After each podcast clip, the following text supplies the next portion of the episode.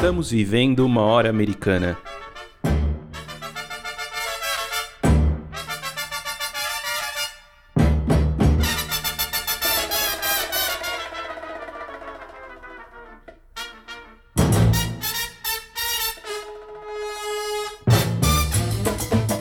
Sejam bem-vindos ao podcast Hora Americana. Aqui traremos especialistas para conversar sobre diversos temas da história das Américas. Meu nome é Caio Pedrosa e estão comigo aqui os meus companheiros de sempre, Luiz Calil, Rodolfo Gautier e Valdir Santos. No episódio de hoje iremos falar dos primeiros anos da República Norte-Americana e para isso convidamos Marcos Sorrilha Pinheiro, professor da Universidade Estadual Paulista da Unesp de Franca.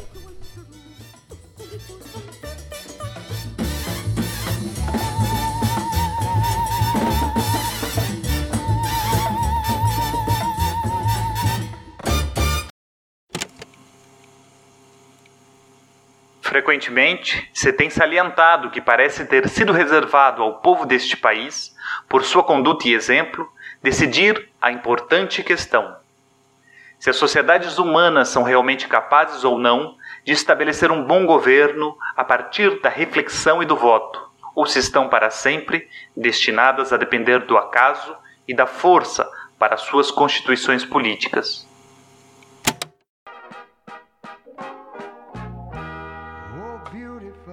Se você fizer uma busca agora na internet sobre quando surgiram os Estados Unidos, os textos e as imagens que serão sugeridos pelos algoritmos certamente remeterão ao 4 de julho de 1776 e também à Declaração de Independência.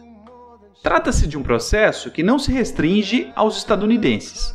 A busca por uma certa data de nascimento das nações mobilizou e ainda mobiliza enormes esforços em muitos países.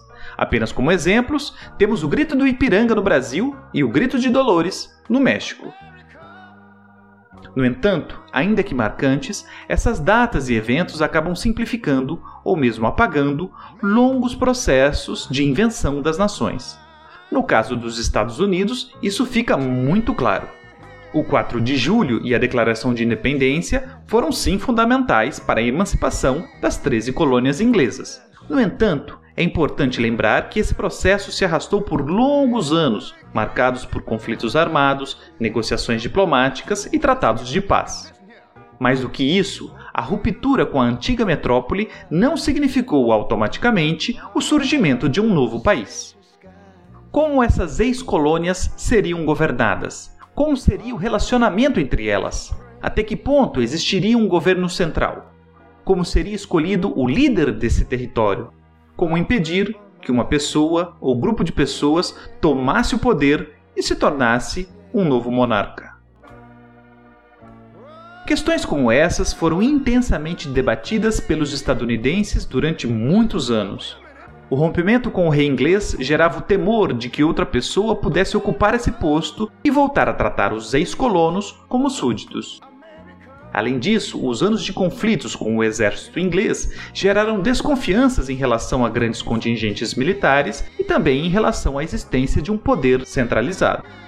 As decisões tomadas nos anos seguintes à independência acabaram lentamente consolidando uma república formada por estados com alto grau de autonomia, mas subordinados a um governo central, comandados por um presidente eleito através do voto. As palavras que você acabou de ouvir, república, presidente, voto, são tão familiares para a gente que muitas vezes nos esquecemos de como elas são recentes. Até a formação dos Estados Unidos, nenhum país havia sido governado por um presidente eleito por meio de uma votação popular. Essa falta de modelos contemporâneos e os temores associados à antiga metrópole fizeram com que estadunidenses do período vissem o modelo republicano como uma verdadeira ameaça. É natural para uma república ter apenas um pequeno território. De outra forma, ela não consegue subsistir por muito tempo. Num país grande extenso, é impossível ter uma representação que domine as opiniões. É viável para um país tão grande e tão numeroso eleger uma representação que expressará suas opiniões sem que eles se tornem tão numerosos a pontos de serem incapazes de efetuar negócios públicos? Certamente não é.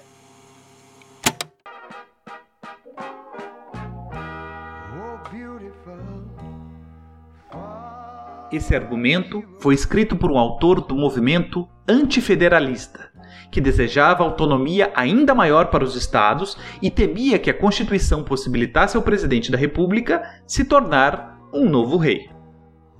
Tais ideias foram rebatidas pelos chamados federalistas, entre eles Alexander Hamilton, James Madison e John Jay, autores do texto que abriu nossa apresentação e que descreve as dificuldades de se criar uma forma de governo baseada no voto. Não por acaso, os estadunidenses foram buscar exemplos em passados distantes, em particular na Antiguidade Clássica. A democracia ateniense e, especialmente, a República Romana estiveram entre as fontes que inspiraram a retórica e a invenção de modelos para o novo país. Não é estranho que termos de origem latina, como Senado e Capitólio, tenham sido adotados para dar nome às instituições que estavam sendo fundadas naquele momento.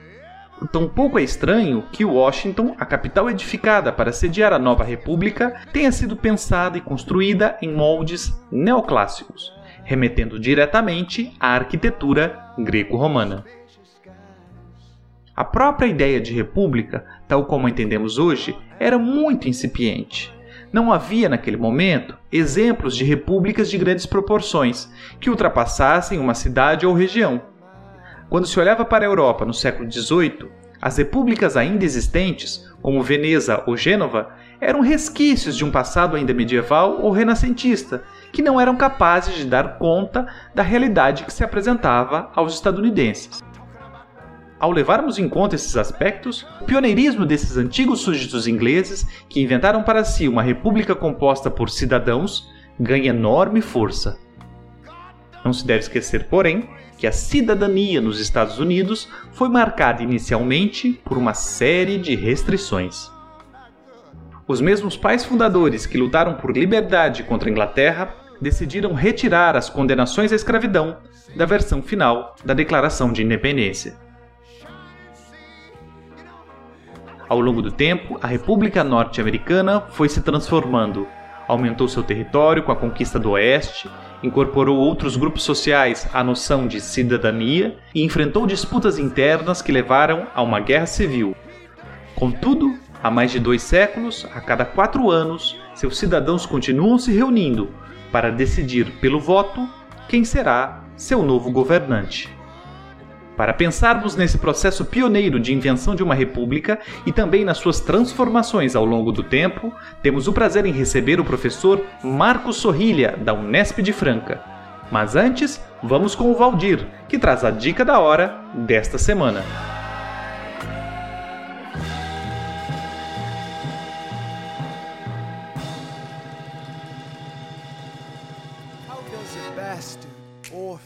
Son of a whore and a Scotsman, dropped in the middle of a forgotten spot in the Caribbean by providence, impoverished and squalor. Grow up to be a hero and a scholar. A dica do Hora Americana de hoje trata da circulação de ideias entre os Estados Unidos, a França e o Brasil. Para discutir esse tema, nada mais interessante que o livro de Tiradentes, publicado pela Penguin Companhia das Letras em 2013 organizado pelo brasilianista Kenneth Maxwell, a obra, ao contrário do que se possa imaginar pelo título, não foi escrita pelo personagem mais conhecido da Inconfidência Mineira, o alferes Joaquim José da Silva Xavier, o Tiradentes. Mas trata-se, por outro lado, de um livro que estava em sua posse no contexto da famosa conjuração.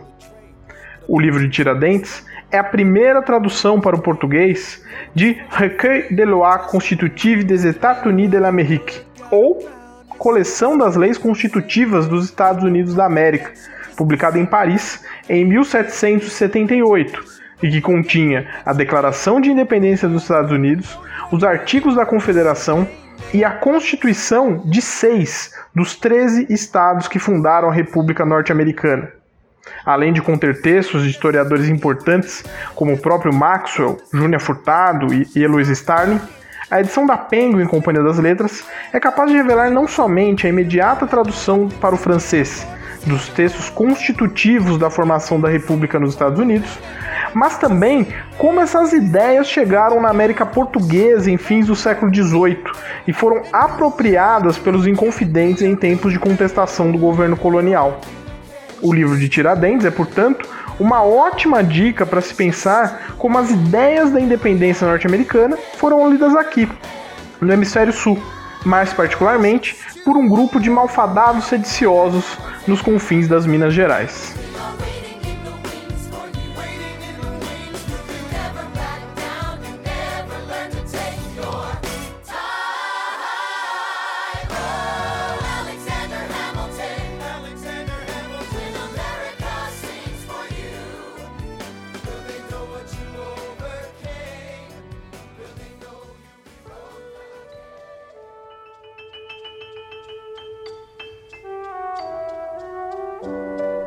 Você está ouvindo Hora Americana.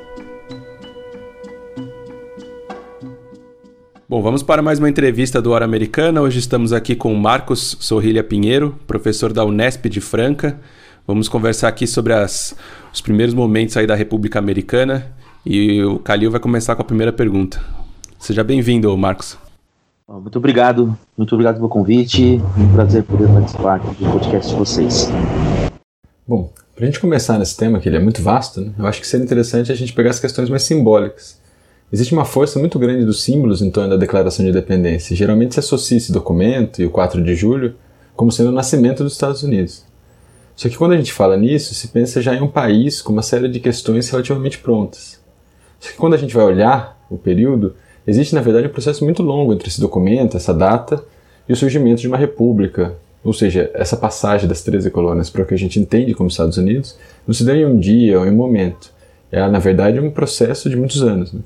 Você poderia, por favor, traçar a trajetória dos Estados Unidos nesses primeiros anos e até que ponto a gente pode falar dos Estados Unidos nesses primeiros anos, depois do 4 de julho e da Declaração de Independência?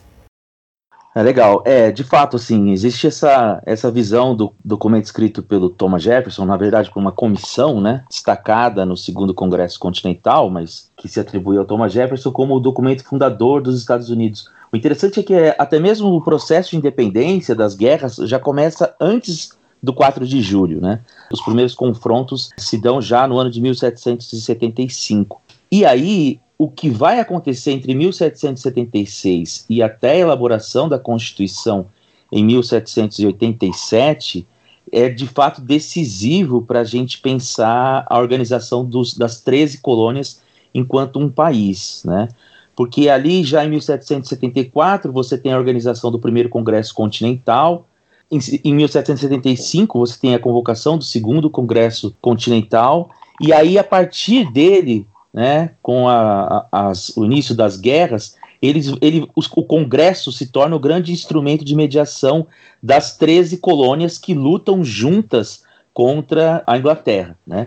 É interessante que até o momento dos congressos continentais, eles nem se chamam de americanos. Né? Quem vai chamá-los de americanos é, vai ser justamente os primeiros ministros da Inglaterra. E esse é um sentimento que vai, então, surgindo aos poucos durante é, não apenas uh, o processo de atrito e desgaste com a coroa já após uh, a Guerra dos Sete Anos, mas durante a guerra. Né? Então, um sentimento de, de participarem de um mesmo movimento e que vai levando à necessidade de manter essa união. A ideia de um grande experimento que eles estão ajudando a forjar naquele momento, e até mesmo porque eles têm dívidas em comum para pagar que são geradas por contas da guerra. E aí, uma das primeiras saídas que eles encontram para isso é a organização do país em uma confederação, em 1781. Então, o primeiro modelo dos Estados Unidos enquanto um país é um modelo de confederação sem um poder central. Né? Até porque a visão de um poder executivo forte é muito mal visto porque eles estão lutando contra o rei. Né? Vale lembrar que a guerra efetivamente só vai acabar em 1783 com a, com a assinatura do Tratado de Paris.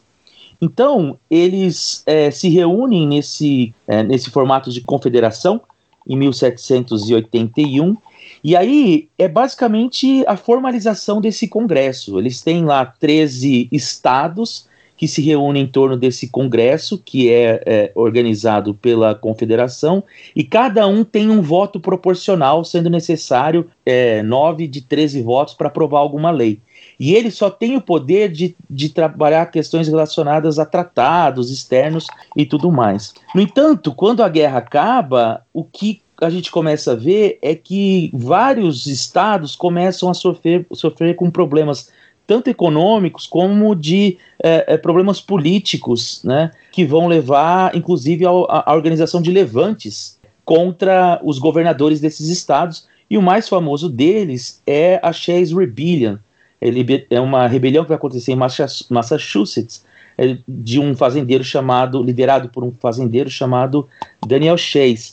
E aí então começa-se a discussão de que é necessário possuir um, um poder que consiga centralizar melhor as ações do Estado para que seja possível não apenas ordenar essa o uso do exército e tudo mais para as, para as questões internas, uma vez que a confederação lidava muito mais com as questões exteriores, mas também para que esse poder central rivalizasse com o surgimento de lideranças locais. É porque eles começam a, a, a ter uma discussão principalmente no campo conservador daquele momento, é que alguns temas que estão se dando naquele momento em cada uma das dos estados estavam permitindo o surgimento de algumas lideranças que levariam ao rompimento, que poderiam levar ao rompimento daquele projeto que eles estavam construindo.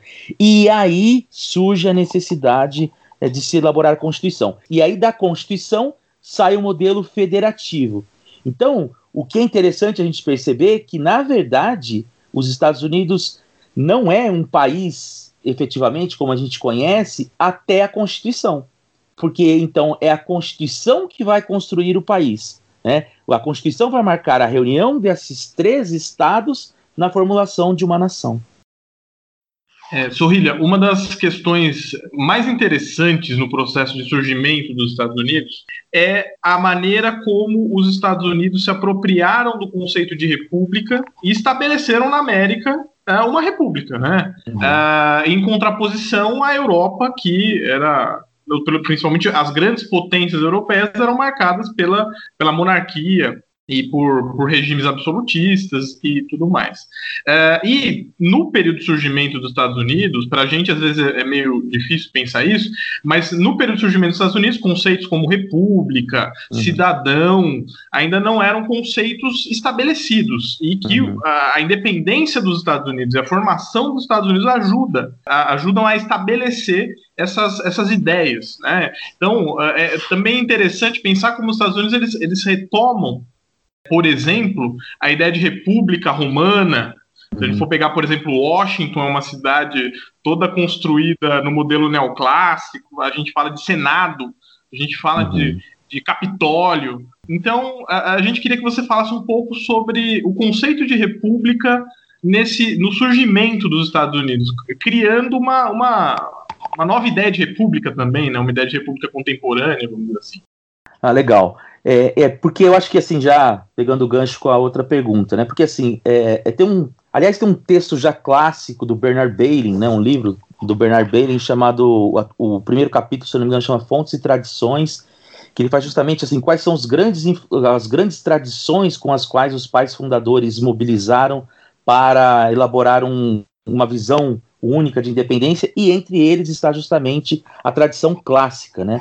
E o que ele chega à conclusão é que muito pouca gente ali, de fato, tinha um conhecimento do que era o pensamento clássico e usava muito mais como um discurso de autoridade, sem ter um conhecimento das questões. Porém, claro que tinham pessoas que conheciam, né? Como o James Madison. E aí, então, o James Madison, se o Thomas Jefferson é o grande nome da Declaração de Independência, o James Madison é o grande nome da Constituição. Então, quando a gente tem ali a elaboração da Constituição tentando resolver esse problema do surgimento de lideranças locais que começam a capturar o poder em torno dos seus interesses próprios, o James Madison vai olhar para isso e falar assim: existe um problema que está localizado na realidade na democracia direta.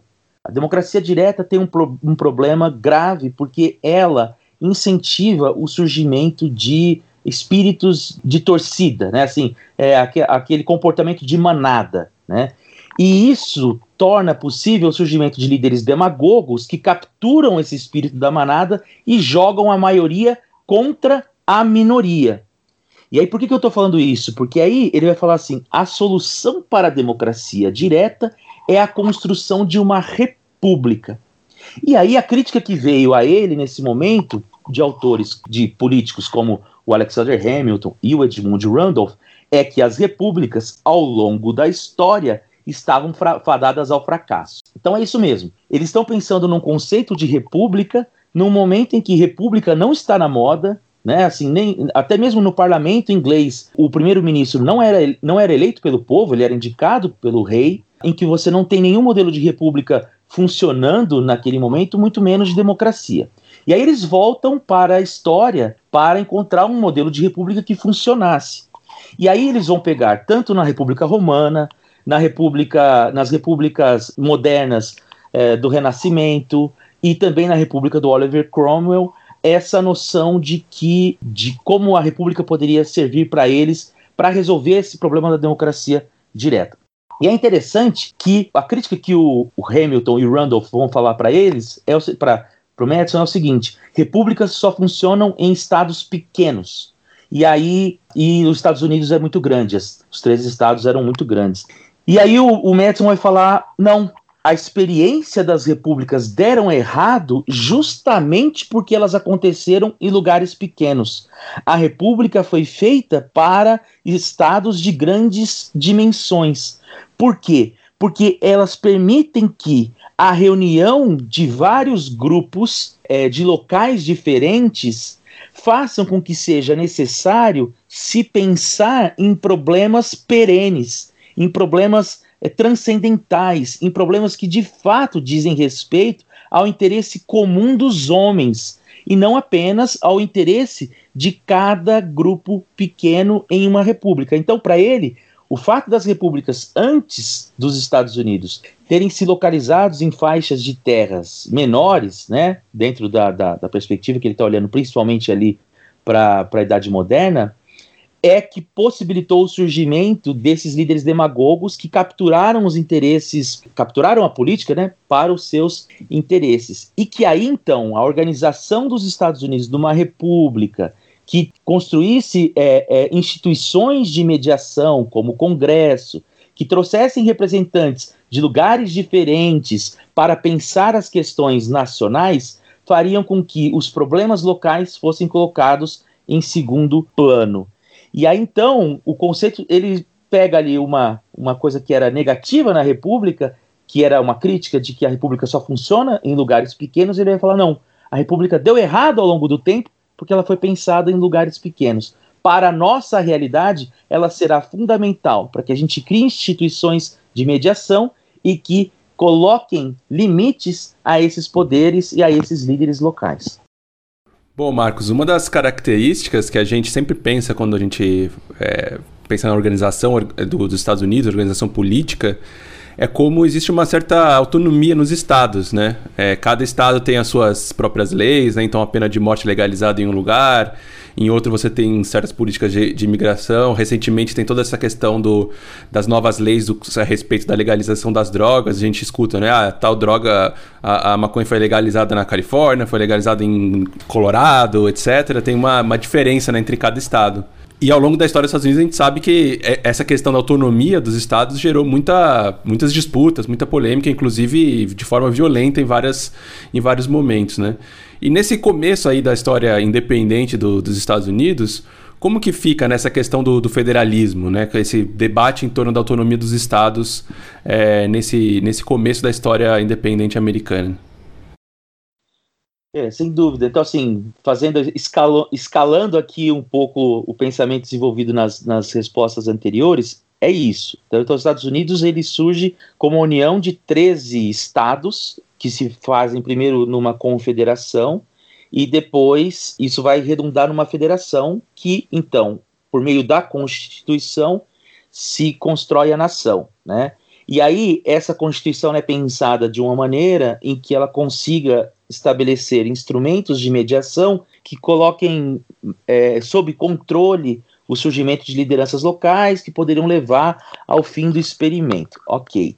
No entanto, nós temos que pensar que para que essa união fosse possível, é, esses 13 estados não se sentissem prejudicados com relação a, aos seus próprios costumes, às suas próprias leis, às suas próprias tradições. Então, um dos grandes debates que tem ali na elaboração da Constituição é justamente o poder de interferência que a União vai ter em relação à autonomia dos estados. Né? E aí esse debate é levantado principalmente por, por uma ala que vai discutir essa questão, que é chamada de antifederalista. Então, ao mesmo tempo que você tem os federalistas pensando a questão da importância de um governo executivo que consiga controlar melhor o poder das armas e também se seja uma força que rivalize com as lideranças locais, você tem um outro grupo falando assim: olha, isso aí levou a gente à independência, né? Isso aí levou à tirania. Então é preciso a gente tomar cuidado para que a gente não seja o, o, nosso próprio algoz, que a gente não seja responsável pela elaboração da nossa própria tirania. Então, existe de fato um debate que é travado entre federalistas e antifederalistas, e muitas das críticas antifederalistas serão incorporadas ainda no processo da elaboração da Constituição, como, por exemplo, a divisão dos três poderes, né, o surgimento da, da Suprema Corte, como forma de criar um sistema de, de pesos e contrapesos para frear possíveis é, tiranias de um dos poderes que estavam surgindo. Também existe a questão do, do Bill of Rights, né, que vai ser colocado como questão sine qua non para a ratificação da Constituição em 1788. Então, assim, de maneira geral, o que vai então se estabelecer é algo bastante importante que já existe nas discussões desde a época da independência, de que, por exemplo, impostos são internos, de que produtos que não cruzam a fronteira entre os estados não podem ser tarifados pelo próprio é, pela, pela federação. Vão começar a surgir discussões de que as leis têm que seguir as próprias tradições locais, porque nós temos um tema central aí, dentre essas tradições que são reivindicadas entre os estados que estão se forjando, que é a questão da escravidão. Então, por exemplo, o escravo vai contar como eleitor ou não? Esse é um tema a se discute lá e chega à conclusão que o escravo, sim, vai contar como três quintos de um indivíduo comum para a organização do próprio sistema eleitoral. Então, assim, a gente tem que pensar o seguinte: são 13 estados que estão se unindo então para se formar uma nação, mas que não querem perder então a autonomia que elas tinham anteriormente, né? Então elas vão perder a soberania, porque antigamente cada uma era uma nação juntas em uma confederação, mas elas então abrem mão da sua soberania, mas não abrem mão da sua autonomia. E é interessante que esse modelo tripartite de poder vai se reproduzir em, todas as, em todos os estados. Então, todo estado tem uma Suprema Corte, né? todo estado tem uma Câmara, todo estado tem o seu poder executivo. Então, esse modelo que é feito para a, a federação, ele é replicado e aí com vistas a isso. Então, nós vamos nos unir? Nós vamos nos unir. Mas então a autonomia tem que ser mantida. As leis, a, as, as tarifas, que são os impostos de importação, são controlados pela, pela federação. Só que as taxas são reguladas pelos estados locais. As leis e assim por diante. Então, foi uma espécie de pacto encontrado para que essa união fosse possível. No entanto, o Poder Executivo passou a ter um poder maior do que tinha o Congresso é, na Confederação, né? entre eles a organização do próprio Exército e também a criação depois, posteriormente, de taxas nacionais. É, Marcos, os hum. Estados Unidos foram pioneiros na criação da figura do presidente e também do colégio eleitoral. Eu gostaria de te pedir para explicar brevemente como é que surge o colégio eleitoral e o próprio sistema eleitoral como um todo. Bom, então essa, essa, a, essa pergunta está diretamente relacionada com a resposta da anterior, né? Então, porque A gente tem então essa organização dos, dos três estados em um país e que desde então da Constituição eles decidem que teremos que terão um, um chefe do executivo. No entanto, como fazer a escolha desse chefe executivo? E aí uma das ideias que surge naquele momento, principalmente é, ligados ao, ao, ao, Alexander Hamilton, é a ideia de que se faça um tipo de presidente que seja uh, um rei eleito, né? seja um presidente que vai ser eleito e que somente após a sua morte ele vai ser escolhido. E aí isso foi uma ideia que foi colocada na, na Constituinte, organizada eh, na Filadélfia entre maio e setembro de 1787, mas que foi refutado, porque existia justamente esse temor de que esse rei concentrasse muito, esse rei, né, esse presidente, concentrasse muito poder e se acabasse se convertendo em um tirano. Então, a ideia deles era que o, o presidente seria de fato então escolhido. E aí vem o primeiro desafio: como fazer isso? Como fazer a escolha desse presidente, né? Nós vamos fazer isso por eleição direta? E ele só não, eleição direta não é legal, por quê? Porque nós estamos justamente organizando essa Constituição para criar é, instituições mediadoras visando retirar é, o poderes de líderes demagogos. Então, se a gente cria uma eleição direta, aparece um presidente é, demagogo que cons consegue capturar a maioria da, do, do interesse da população para os seus interesses próprios, a gente coloca em xeque tudo o que nós estamos aqui discutindo. Além disso, as eleições diretas teriam um problema porque os estados mais populosos poderiam levar vantagem na escolha do presidente, né? uma vez que ele, eles teriam um número maior de votos, o que faria então com que o presidente dedicasse mais atenção a esses, esses estados. Então, se são três estados que estão se juntando para formar uma nação, querem manter a sua autonomia e não querem perder então a sua importância na escolha do presidente, esse modelo não era algo que todos os estados seriam favoráveis. Ainda mais porque os estados do sul possuíam um número de eleitores menores, uma vez que 40% da sua população era formada por pessoas escravizadas. E aí surge então a opção do colégio eleitoral. Porque o colégio eleitoral então atingiria duas, dois interesses que estavam em discussão na Constituição daquele momento. O primeiro é que ele em si é uma instituição mediadora, porque então ele seria capaz de avaliar a escolha do povo e perceber então quando o povo estaria sendo levado por essas paixões passageiras ou por líderes demagógicos. E por outro lado, ele acabava distribuindo entre os estados um número de delegados que fazia com que até mesmo os estados menos populosos tivessem uma representação na escolha dos presidentes. E quanto aos estados do sul que possuíam pessoas escravizadas, eles fazem esse arremedo dentro da Constituição, que é a ideia dos, do, da lei dos três quintos, de que os escravos contariam como três quintos da população para a elaboração do colégio eleitoral. Então, o colégio eleitoral ele surge dessa noção, né, de você criar então instituições mediadoras que fossem capazes de colocar é, limites às paixões coletivas e também atendessem os interesses de cada estado na organização da federação para que eles se sentissem também partícipes da escolha do presidente, uma vez que até mesmo os estados menores possuiriam é, delegados para a escolha do presidente. E assim, então, a maior democracia do país constituiria não apenas a sua constituição, mas também o seu sistema eleitoral para impor limites à democracia. Né? Essa é uma das maiores contradições, é, entre várias contradições que existem no nascimento dos Estados Unidos, mas na elaboração da Constituição, porque ela surge justamente para impor limites à democracia. E aí, então, a maior democracia do país é uma democracia que, está, que é estabelecida por meio do voto indireto.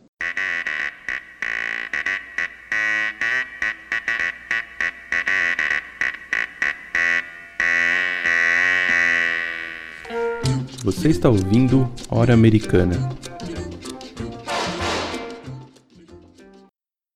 Bom, Marcos, a gente está agora no período eleitoral aí, e a gente escuta as notícias, né, agora com, com essa eleição que está bastante tumultuada, e a gente percebe que tem uma característica interessante na, no, no sistema eleitoral americano, que eles não têm regras tão claras, né, nacionalmente estabelecidas sobre como funciona a eleição. Né? Eles não têm, por exemplo, um órgão como a gente tem aqui no Brasil, o TSE, uhum. que é responsável por organizar essas eleições de, de forma nacional. E a própria Constituição, né, lá do, do século XVIII, ela é bastante vaga e bastante curta. A, a Constituição é curta e ela é bastante vaga nessa questão das, das eleições, né? Uhum. Então, como que é, essas características é, funcionam na, na, na, prática, né? Como que isso afeta o sistema eleitoral? Tem, por exemplo, um, um exemplo que é, que é, bem recorrente, que existe essa, tradição americana de ter só dois mandatos cada presidente, mas isso uhum. é mais a tradição do que de uma regra escrita, né? E uhum. eu acho que várias outras questões é, são assim na no funcionamento das eleições americanas, né? E como que isso afetou o processo eleitoral ao longo do tempo, nessa né? característica, característica um pouco vaga da, do funcionamento das eleições americanas? Mais uma vez, assim, a, a resposta está linkada a tudo que a gente vem falando até agora. Né? Parece até que foram pensadas dessa forma. é, ela é de fato vaga, porque a Constituição é de fato vaga. Porque como você tem, então, esses três estados que estão se juntando, você precisa deixar para que os estados deliberem é, sobre as suas, suas próprias é, formas de vida dentro das suas, das suas fronteiras. E isso se aplica também ao processo eleitoral. Então, o que, que o, a Constituição fala? A Constituição fala: olha, os presidentes serão eleitos a cada quatro anos, o, o Congresso será renovado a cada dois anos, o, o, a cada dois anos nós teremos eleições para o legislativo, a cada quatro anos para o executivo. As eleições têm que acontecer num dia só, num determinado período de tempo, e aí cada um decide como vota. Então, é, ela joga para os estados e para e as próprias legislaturas do futuro. Os próximos congressos, os próprios é, as próprias as próximas legislaturas que resolvam possíveis problemas de futuro. E aí, então, isso cria elementos que são decididos pelo próprio, dentro de, dos próprios estados, sobre como será o voto. Então, tem estado que. E mais, dentro de cada condado. Dentro dos estados, cada condado também tem autonomia para escolher como vota. Então, por exemplo, voto de papel ou voto é, eletrônico. Isso é a cargo de cada condado. De fato, não tem o TSE, mas tem lá o que eles chamam de FEC, né, que é o Federal é, Election Commission. Existe uma comissão nacional de eleição que ela é autônoma. Inclusive, ela é responsável por organizar os debates. Os debates não são organizados pelas emissoras, são organizados por essas comissões e transmitidos pelas emissoras, né? Então, eles são responsáveis por estabelecer um controle, assim, uma fiscalização mais geral. No entanto, cada estado possui suas próprias regras e isso influencia diretamente nas eleições, como nós estamos vendo acontecer agora. Por exemplo, o voto pelo correio. É, nós temos aí todos os estados permitem o voto pelo correio. No entanto, em alguns estados, as pessoas já quando se registram para o voto recebem na sua casa a cédula caso elas queiram votar pelo correio. Ela pode ir lá votar normalmente ou mandar pelo correio. No segundo caso, as pessoas solicitam a cédula e aí elas recebem a cédula e aí elas têm que votar pelo correio. E num outro caso, elas só recebem as cédulas se elas disserem, apresentarem um bom motivo para votar pelo correio. Esse ano, alguns estados quebraram essa barreira porque consideraram que com o coronavírus todo mundo tem um motivo para votar pelo correio. Então isso vai interferir é, na dinâmica de como o voto vai ser computado.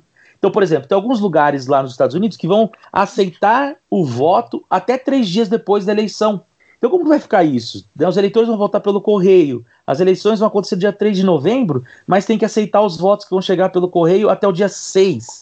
E aí, esse estado é um estado que vai ser fundamental para a eleição. Então, de fato, esse, esse arranjado que eles tiveram para que todos aceitassem entrar nessa nação que estava sendo construída abriu várias brechas que causam ainda bastante confusão na própria, no próprio sistema eleitoral. Né? Então a gente viu, por exemplo, no caso da Flórida, em 2000, uh, ah, as cédulas de papel foram, foram um problema.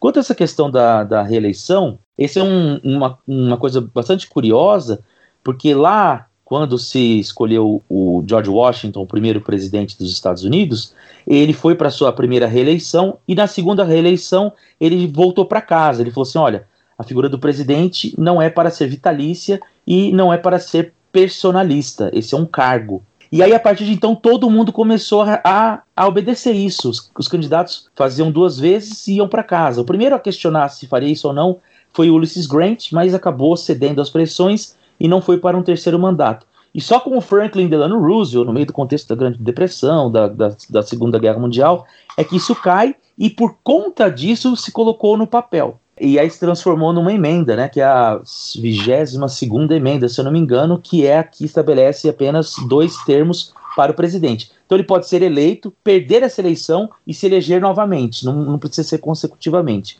E a mesma coisa em relação aos, ao processo eleitoral. Ao longo de todo o tempo, então, foram feitas aproximadamente de 10 a 11 emendas que estabelecem novas regras para o processo eleitoral, que aí sim todos os estados têm que começar a obedecer. Uma delas, por exemplo, é a questão da idade mínima para o voto, né? Que primeiro não existia, né?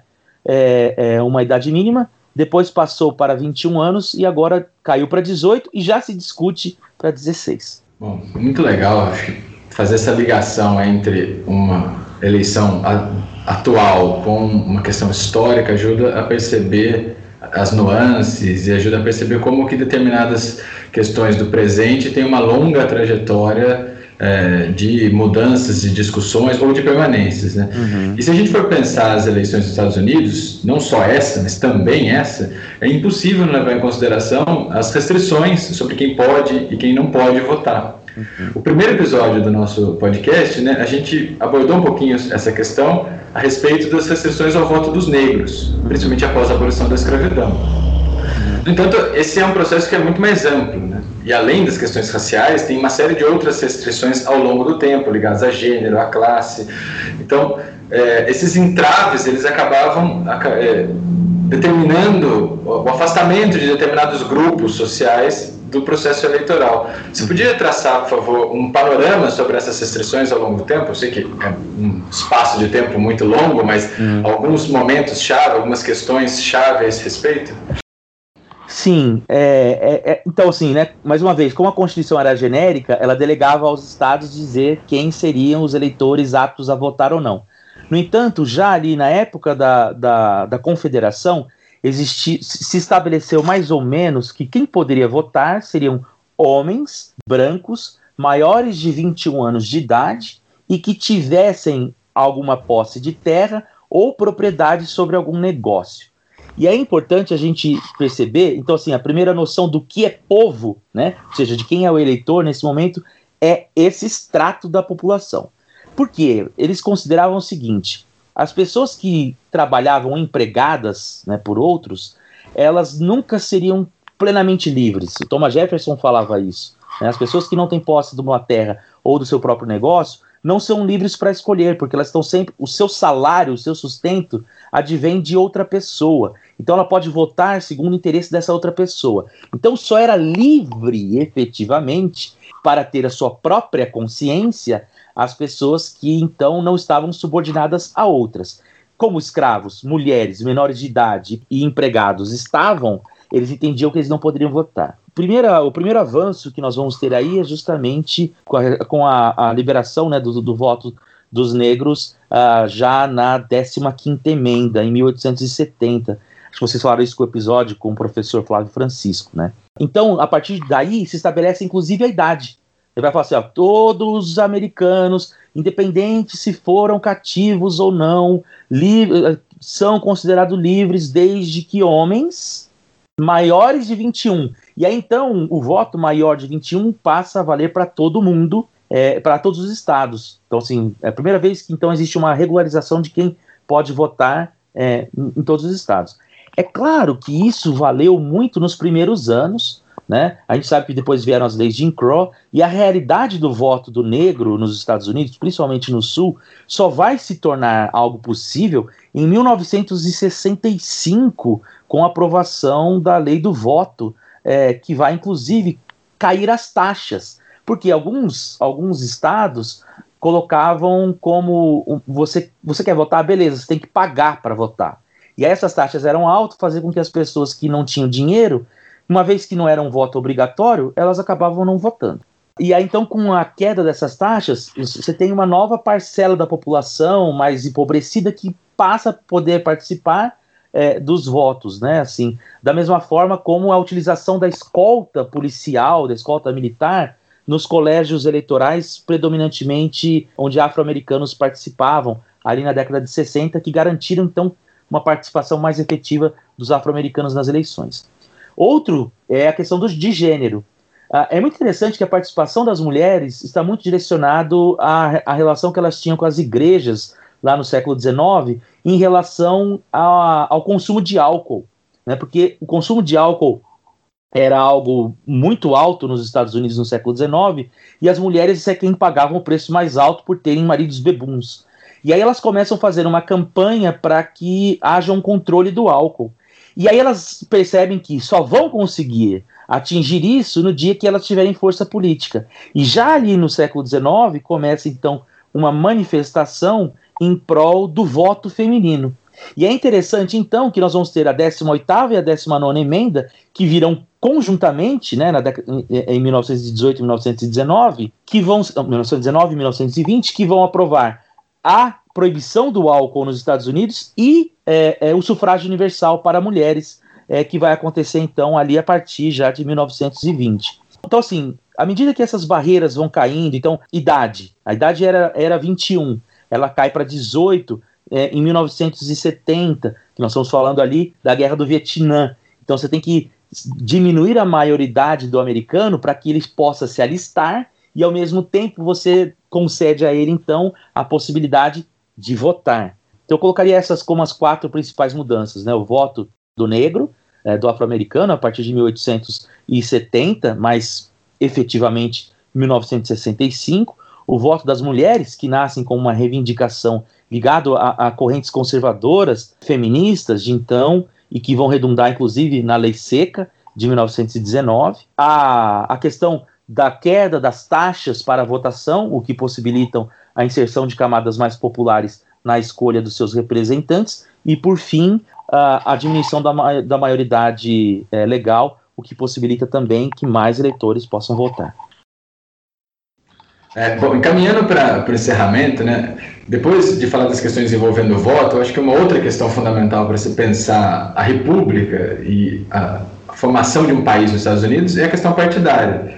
Então, se você puder falar um pouquinho sobre esse surgimento dos partidos nos Estados Unidos, porque é um, é um país marcado muito pelo bipartidarismo, né? Uhum. Claro que esse bipartidarismo muda ao longo do tempo, inclusive o, o voto vai é, fluindo de alguns grupos do Partido Republicano para o Partido Democrata, enfim. A ideia seria meio pensar como que a República que surge nos Estados Unidos, sem grandes modelos contemporâneos, como a gente falou no começo da entrevista, ela vai se escorar muito na representação partidária, a ponto de ser muito difícil, até hoje, uma eleição de um candidato fora dos dois principais partidos. Mesmo candidatos que são, entre aspas, mais avulsos, o Bernie Sanders é um exemplo, eles acabam sentindo a necessidade de entrar em um dos dois partidos para ter condições mínimas de alcançar os estados, né? porque você tem alguns candidatos que nem têm é, é, condições de se apresentarem a todos os estados, justamente por estar fora dessa máquina partidária, bipartidária nos Estados Unidos. Bom, então, é, é, muito curioso porque quando a gente olha para a Constituição, ela não fala de partidos. Isso tem muito a ver com tudo que a gente falou até agora. Primeiro, porque eles acreditavam que partidos representavam facções. E essa ideia de que a democracia direta representava o surgimento de facções que capturam o poder, eles viam como algo negativo. Então, quando você tem a elaboração da Constituição, ela não fala da necessidade de ter partidos. Então, por exemplo, qualquer pessoa pode se candidatar à presidência dos Estados Unidos ou a qualquer cargo sem necessariamente ter um partido, né? Porque a Constituição não fala de partidos. No entanto, eu acho que todo mundo aqui mais ou menos percebeu que o que acontece nos Estados Unidos até os dias de hoje não é uma eleição, mas são 51 eleições que acontecem em 50 estados, mais Washington DC, ao mesmo tempo, no mesmo dia.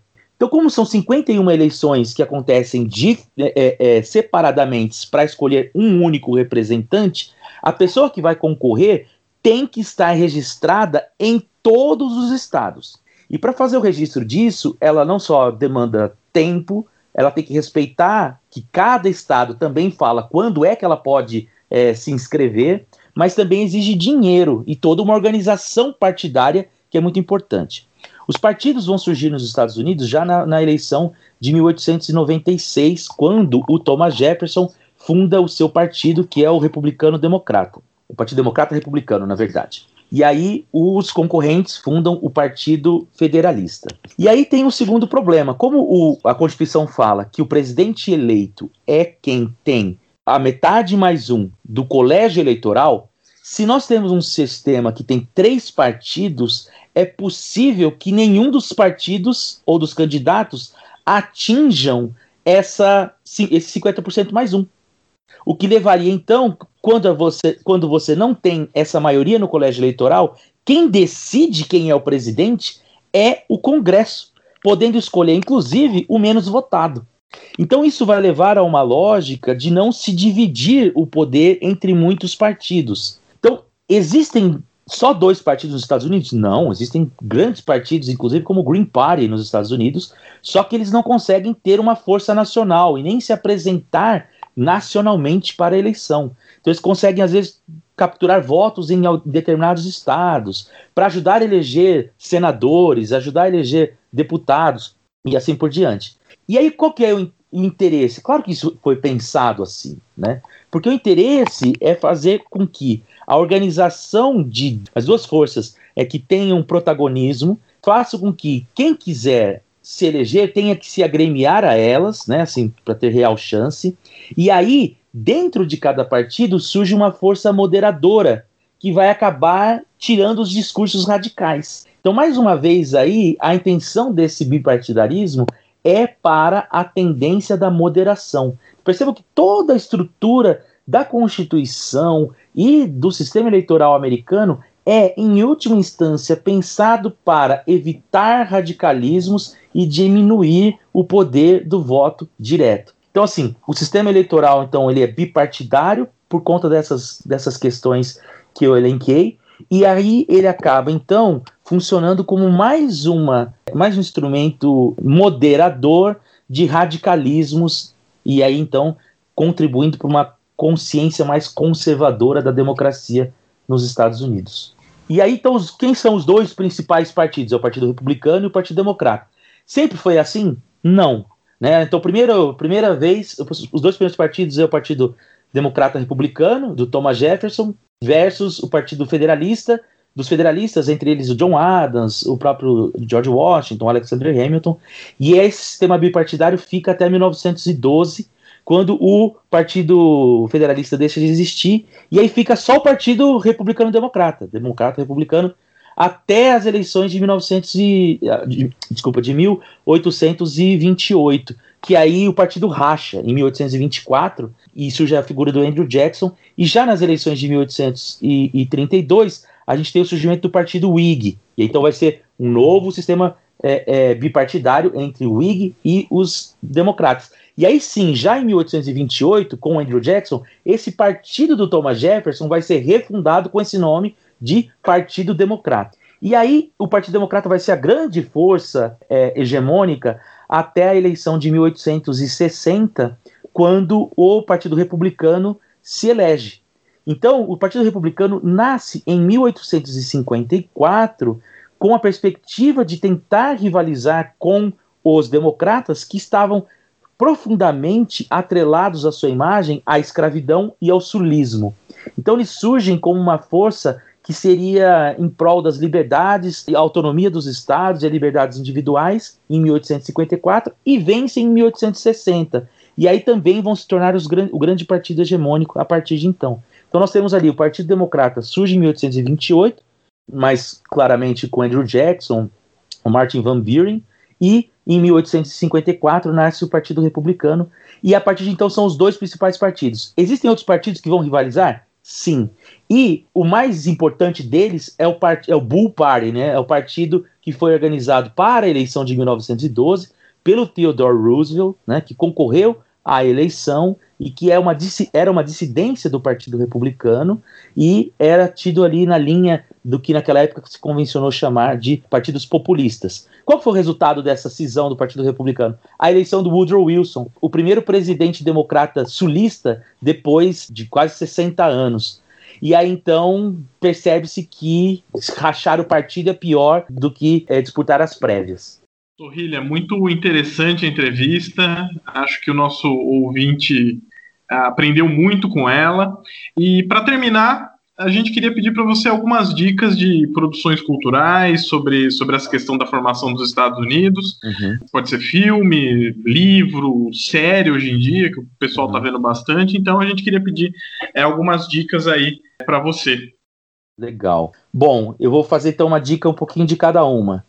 Uma dica de, de série, eu indico.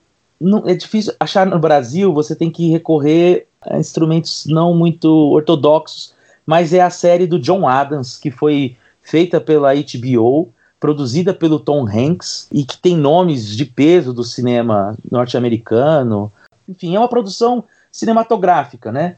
Então tem seus problemas históricos, é claro, mas ela mostra muitos dilemas ali do início da nação, dos rompimentos, né, do surgimento dos partidos, do dilema da, da Constituição, porque o John Adams é um camarada que passa todo esse processo, né?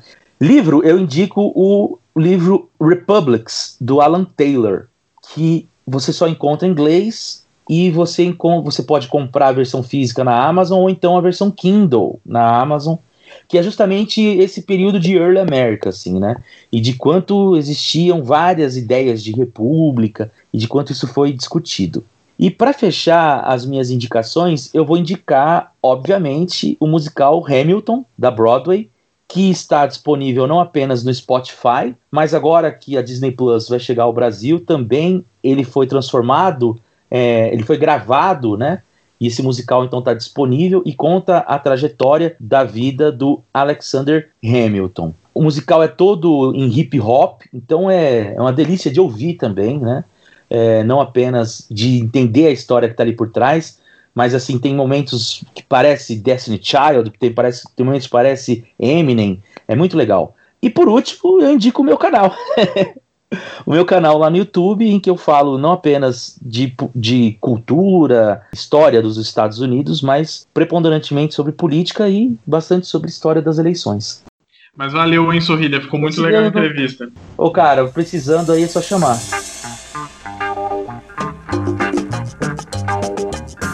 Termina o podcast Hora Americana.